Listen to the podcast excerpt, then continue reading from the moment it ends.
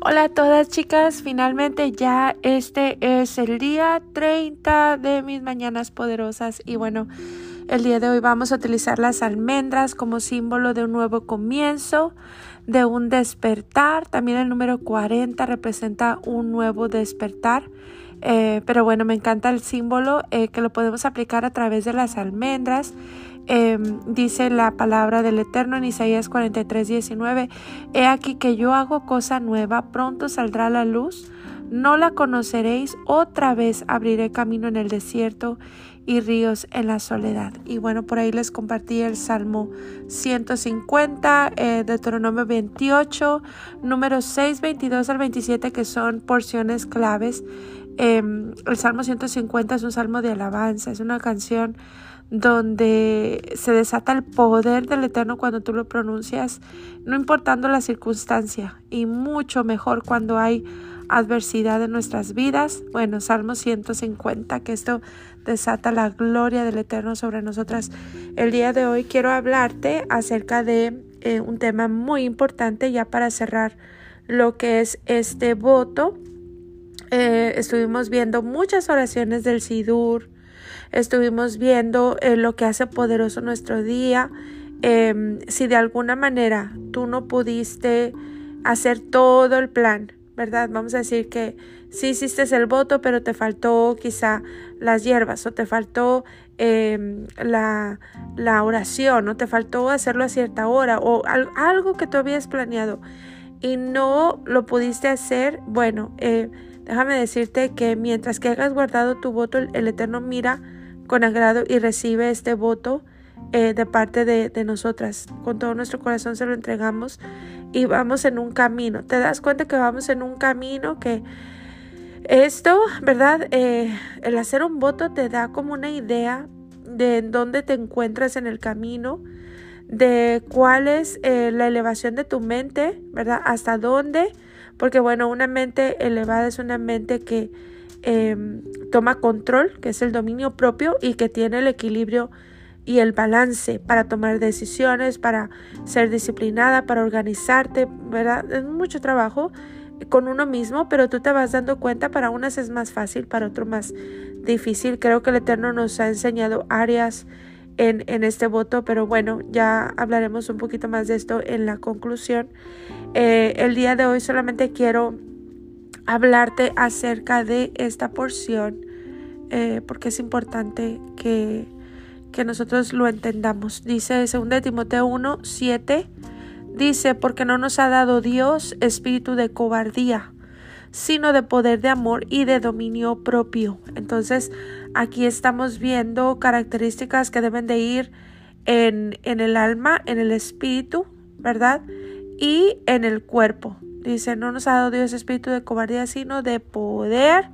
Está hablando poder, está refiriéndose a nuestro espíritu, porque acuérdate que nuestro espíritu es una parte de Dios que está en nosotras, ¿verdad? Poder, amor, amor para el alma, amor para sanidad de emociones, amor para el cuidado del eterno, como Él lo sabe hacer y como Él lo sabe tratar porque él es, él es experto en almas, ¿verdad? Él las hizo.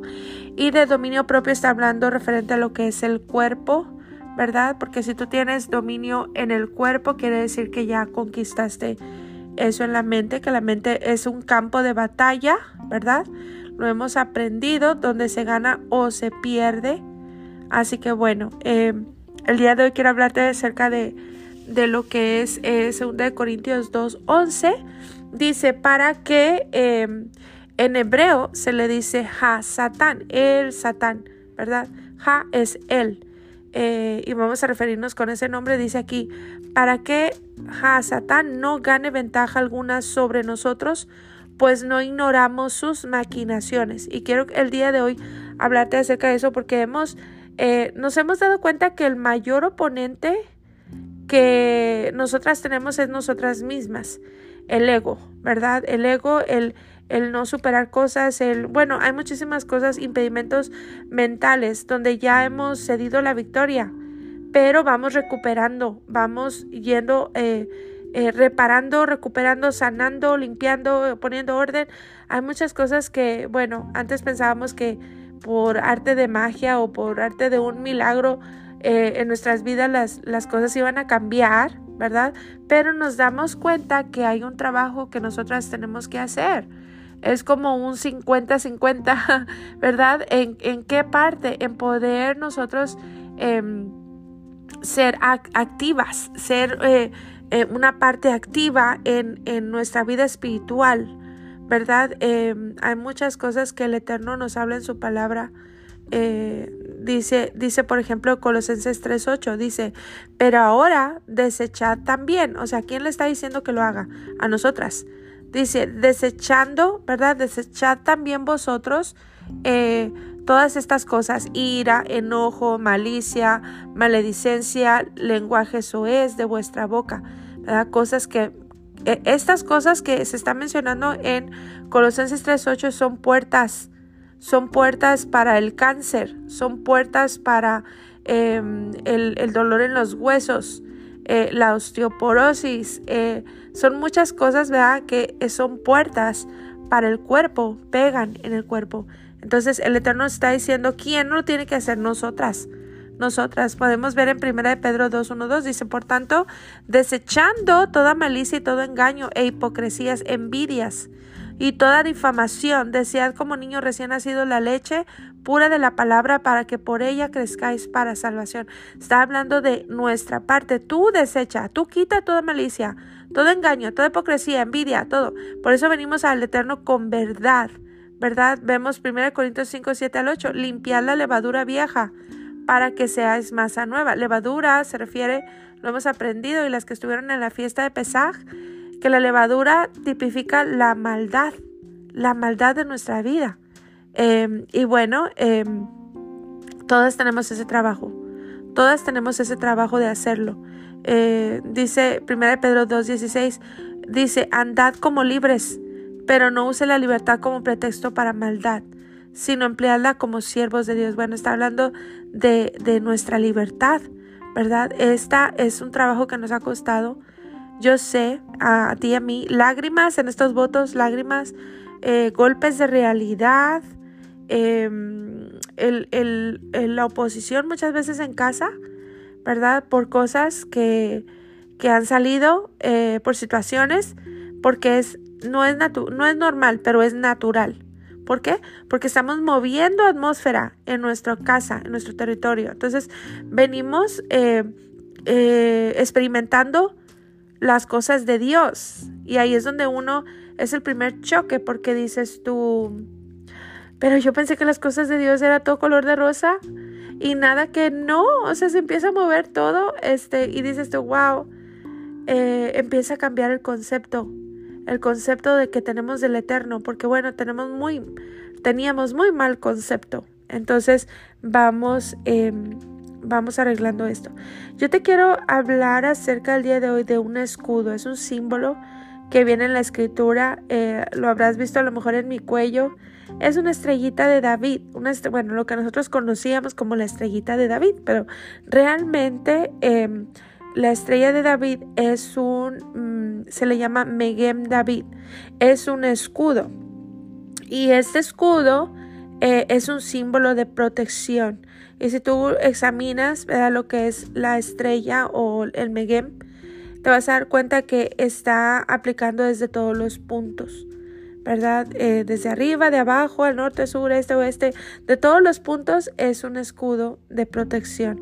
Ahora, bueno, tú yo no, no tendría yo que explicar esto porque, bueno, ya hemos aprendido, ¿verdad? Que eh, el símbolo en sí lo, el, está hecho en, en, en, oro, que realmente los símbolos eh, del Eterno, eh, el material debe ser plata, ¿verdad? Pero eh, realmente hemos entendido que lo que le da el poder a los símbolos que nosotros utilizamos es la intención del corazón. Y ahí es donde tú te vas dando cuenta del poder de la intención. El poder. Por eso la escritura dice que algunos a la verdad predican por contienda. ¿Verdad? O sea, parece que lo están haciendo bien, pero no, porque la intención marca el resultado. La intención de tu corazón marca el resultado. Por eso el día de hoy te quiero hablar de esto, ¿verdad? ¿Por qué el Eterno hizo un símbolo de protección o de qué nos protege. Eh, el Eterno, ¿por qué tuvo que plasmar, verdad, en esta tierra un, un escudo protector? Y bueno, eh, ciertamente es porque en este plano o en esta plataforma o en esta dimensión, como lo quieras llamar, eh, donde estamos tú y yo, está llena de peligros porque estamos en medio de una creación con una naturaleza caída.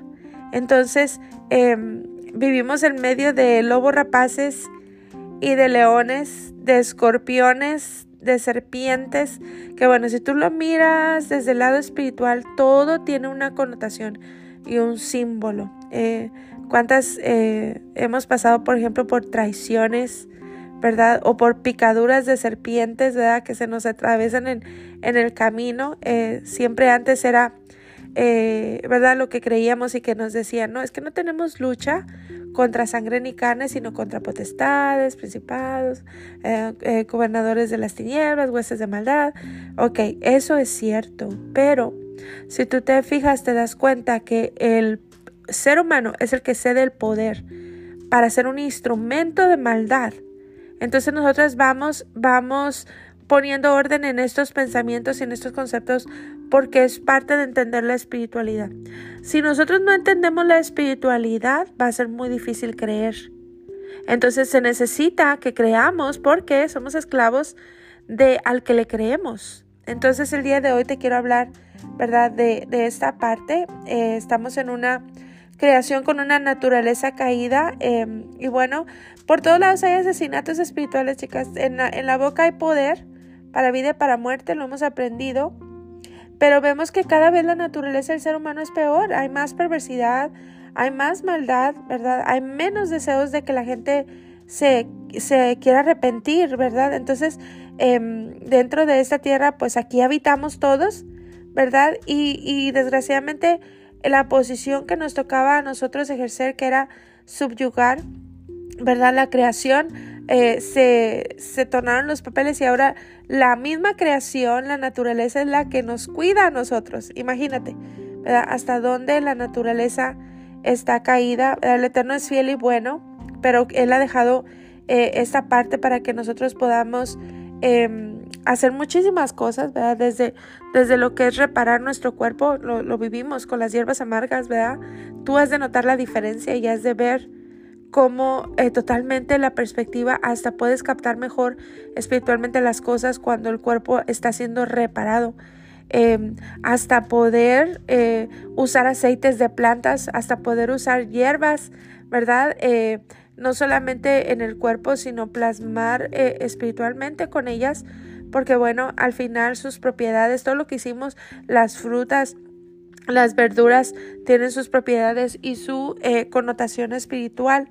Entonces, em, vamos avanzando, ¿verdad? En, esta parte de poder entender eh, y ubicarnos en donde estamos como naturaleza caída. Entonces, bueno, eh, se entregó el derecho, ¿verdad? El derecho de gobernar y de subyugar y cuando nosotros entregamos ese derecho, em, entró la maldad, entró la maldad en nuestra vida, la malicia em, tergiversa todo y a todos. Entonces, a todo todo lo que vemos eh, inconscientemente le damos un punto de malicia. Entonces, aunque a veces empezamos a hacer las cosas con una buena intención, ¿verdad? El, el ojo del ser humano, nuestra inclinación al mal, está tendiente a la malicia.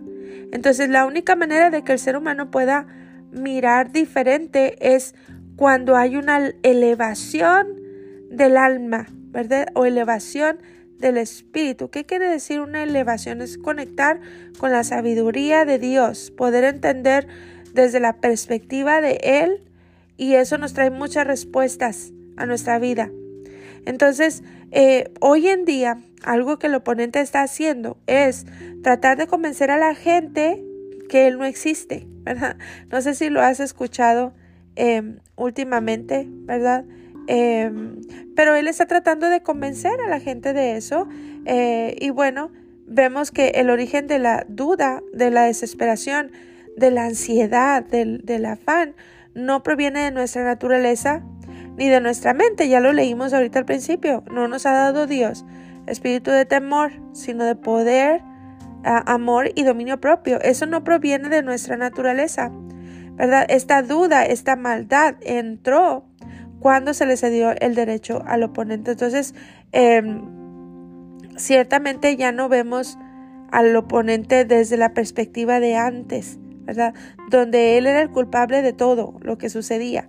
¿verdad? Ya no lo vemos desde esa perspectiva, pero tampoco ignoramos sus maquinaciones, ¿verdad? Em, ¿Dónde se origina la duda? Todos los pensamientos em, de desconfianza no son de nosotros porque no nacimos con esa naturaleza. Entonces, en el único territorio donde tú te encuentras con este oponente, con Hasatán, es en tu mente, ¿verdad? Y es ahí donde tenemos esa batalla para poder, em, poder hacer o poder conquistar cualquier área de nuestra vida para poder vencer. Este es un territorio donde se pierde o se gana, ¿verdad? Y bueno, eh, ciertamente vamos a pensar un poquito porque si no existiera el oponente, entonces, em, ¿verdad? ¿Por qué existen los errores? Si no existe el oponente, ¿para qué oramos? O, o quién fue quien le habló a la, a la mujer al principio de los tiempos. Entonces, todos los orígenes de las dudas eh, vienen de parte del oponente. ¿En dónde? En tu cerebro. Y esas dudas se originan en él. Y es importante que tú y yo las identifiquemos porque em, pienso que es una muy buena ocasión de hablar de este tema porque creo que todas hemos experimentado el mover de Dios de alguna manera durante el voto y las experiencias personales son las que originan las convicciones personales. Antes vivíamos de lo que otros contaban, pero cuando tú empiezas a experimentar la espiritualidad te das cuenta, ¿verdad? De que ahí empiezan a nacer tus convicciones porque nadie te lo contó, tú lo estás viviendo.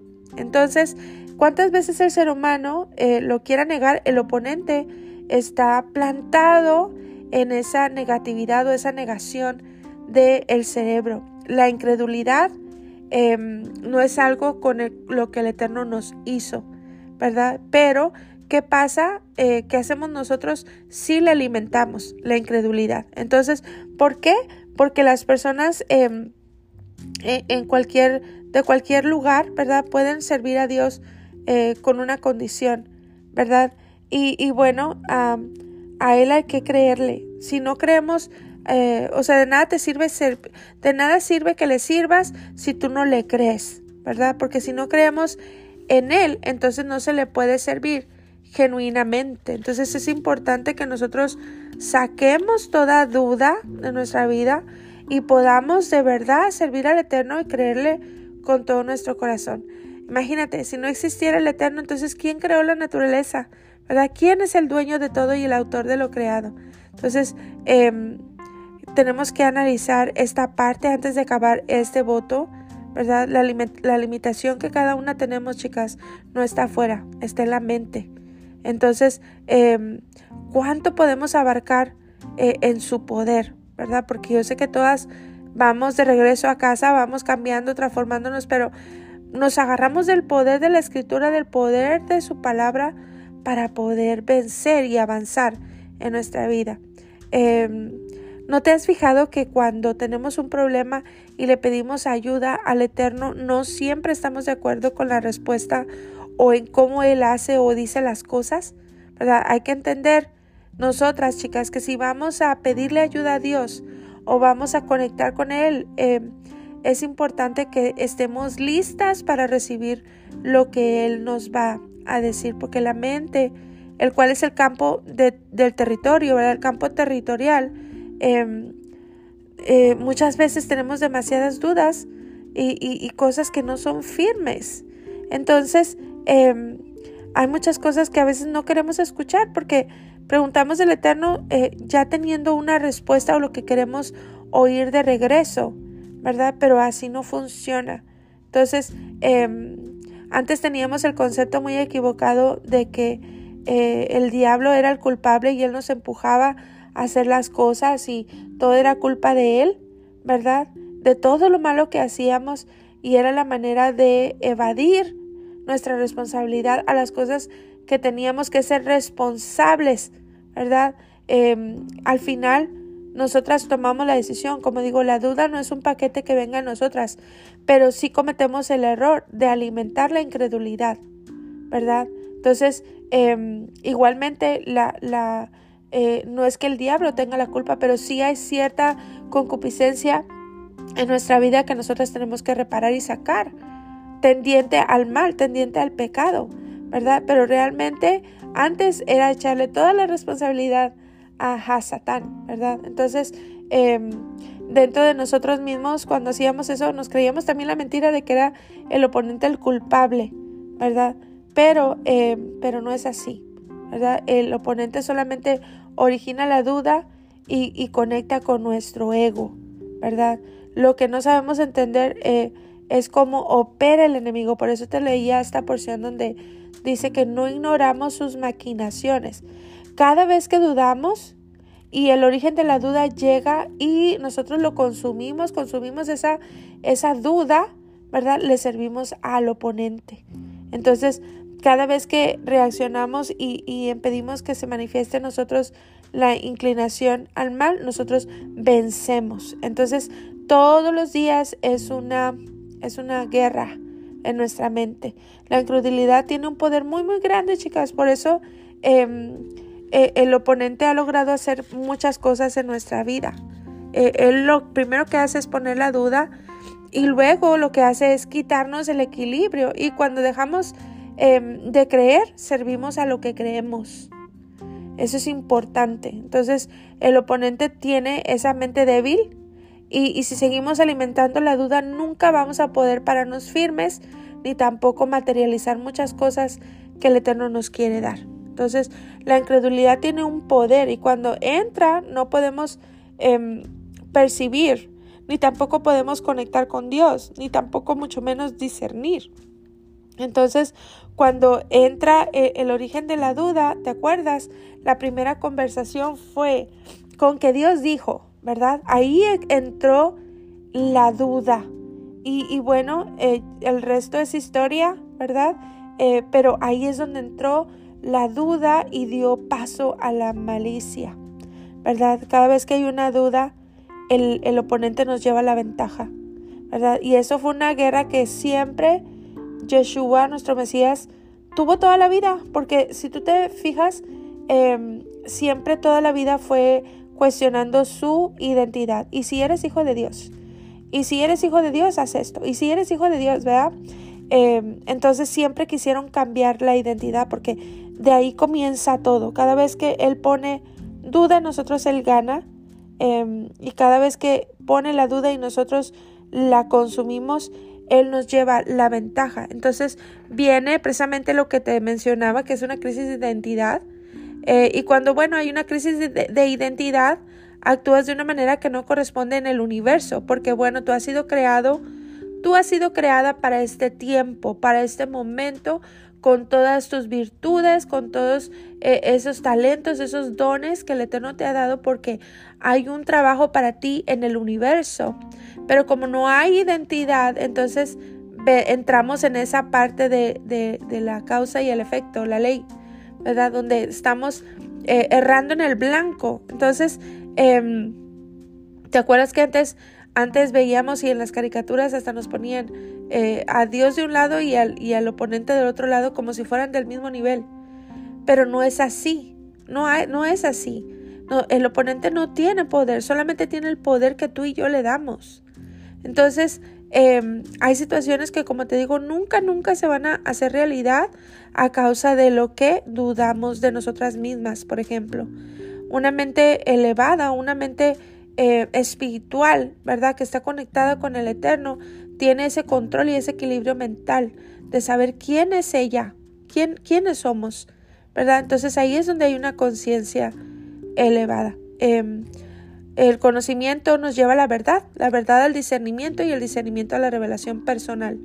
Lo que el Eterno quiere hablarte, ¿verdad? Entonces necesitamos elevar nuestra mente, nuestra conciencia para no huir de nuestra identidad y del propósito divino que el Eterno nos ha dado. Al final, recuerda que nuestras decisiones marcan nuestro destino, pero el origen de la duda no viene de nosotros. Y yo te quiero dejar este podcast ahí para que tú lo medites y que tú lo veas, porque hay mucho camino que nos resta por delante, chicas, pero si no entendemos esta parte no vamos a poder avanzar. ¿Qué es lo que viene para ti? No lo sé. ¿Qué es lo que viene para mí? No lo sé, pero lo que sí sé es que no nos podemos detener. ¿verdad? Que seguimos adelante, seguimos eh, avanzando en, nuestro crecimiento, no dudando de lo que el Eterno ha hecho con nosotras, sino siguiendo escudriñando y buscando, eh, porque créeme que el Eterno te va a dar lo que tu alma necesita. Cada alma es diferente, ¿verdad? Entonces, chicas, quiero... Em, quiero eh, repetir esta oración de lo que vimos el día de hoy para cerrar este, este podcast. Quiero que lo medites, lo, lo mastiques y que puedas identificar las dudas en tu vida. Eh, lo hablo primeramente por mí. ¿Qué hay que hacer? ¿Qué está pendiente? ¿Qué es lo que el Eterno tiene para nosotras? Nadie te lo puede robar si tú no quieres. Entonces hay que elevar nuestra mente y conectarla con Él y poder a través de, de, su poder, de su gracia, su palabra, cumplir el propósito por el cual hemos sido llamadas. Quiero despedir este podcast número 30 con la oración para el viaje, Tefilat Aderech, se dice en hebreo. Dice, sea tu voluntad, eterno Dios nuestro y Dios de nuestros padres, que nos guíes en paz, nos libres de la garra de cualquier enemigo o atacante en el camino y de cualquier percance o mal encuentro. Haznos llegar a nuestro destino en paz y concédenos gracia, bondad y misericordia en tus ojos y en los ojos de todos los que nos miran. Bendito eres tu eterno que escuchas la oración. Y bueno, te dejo esta aquí como, como cerrando el, el, último eh, podcast, porque sé que seguimos en cada uno de nuestro sendero, que el Eterno nos guíe nos proteja en nuestro viaje espiritual, ¿verdad? También te quiero regalar la oración de la esposa por su marido. Em, cuando ellas se casan, ellas rodean siete veces al esposo y dicen esta oración y luego lo puedes ungir con canela. Dice, sea tu voluntad eterno, Dios nuestro y Dios de nuestros ancestros, Dios de Abraham, Dios de Isaac y Dios de Jacob, que siempre guardes, preserves y protejas a mi esposo de cualquier daño, desgracia o enfermedad. Concédele una vida, una vida buena, una vida larga, una vida de riquezas y de honores, y concédenos descendencia que sobreviva, hijos idóneos y justos, implanta siempre en nosotros amor, hermandad, armonía y amistad. Establece el amor a mí en el corazón de mi esposo, para que no piense ninguna otra mujer aparte de mí, e implanta en nuestros corazones el amor y el temor a ti, para que cumplamos tu voluntad y te sirvamos con corazón íntegro, como israelitas rectos, y para que hagamos actos de rectitud y bondad hacia tu pueblo Israel. Bendice a mi esposo con bendición completa, con abundante vigor y paz, tal como se declara que el Eterno te bendiga y te preserve, que el Eterno ilumine su rostro hacia ti y te otorgue gracia, que el Eterno eleve su rostro hacia ti y ponga paz en ti. Y también se declara, el Eterno lo protegerá y lo hará vivir y tendrá éxito en la tierra. Amén. Que así sea tu voluntad. Amada, yo deseo que seas prosperada, que tengas salud, así como prospera tu alma. Nos vemos en el podcast de conclusión. Un abrazo a todas y muchas bendiciones.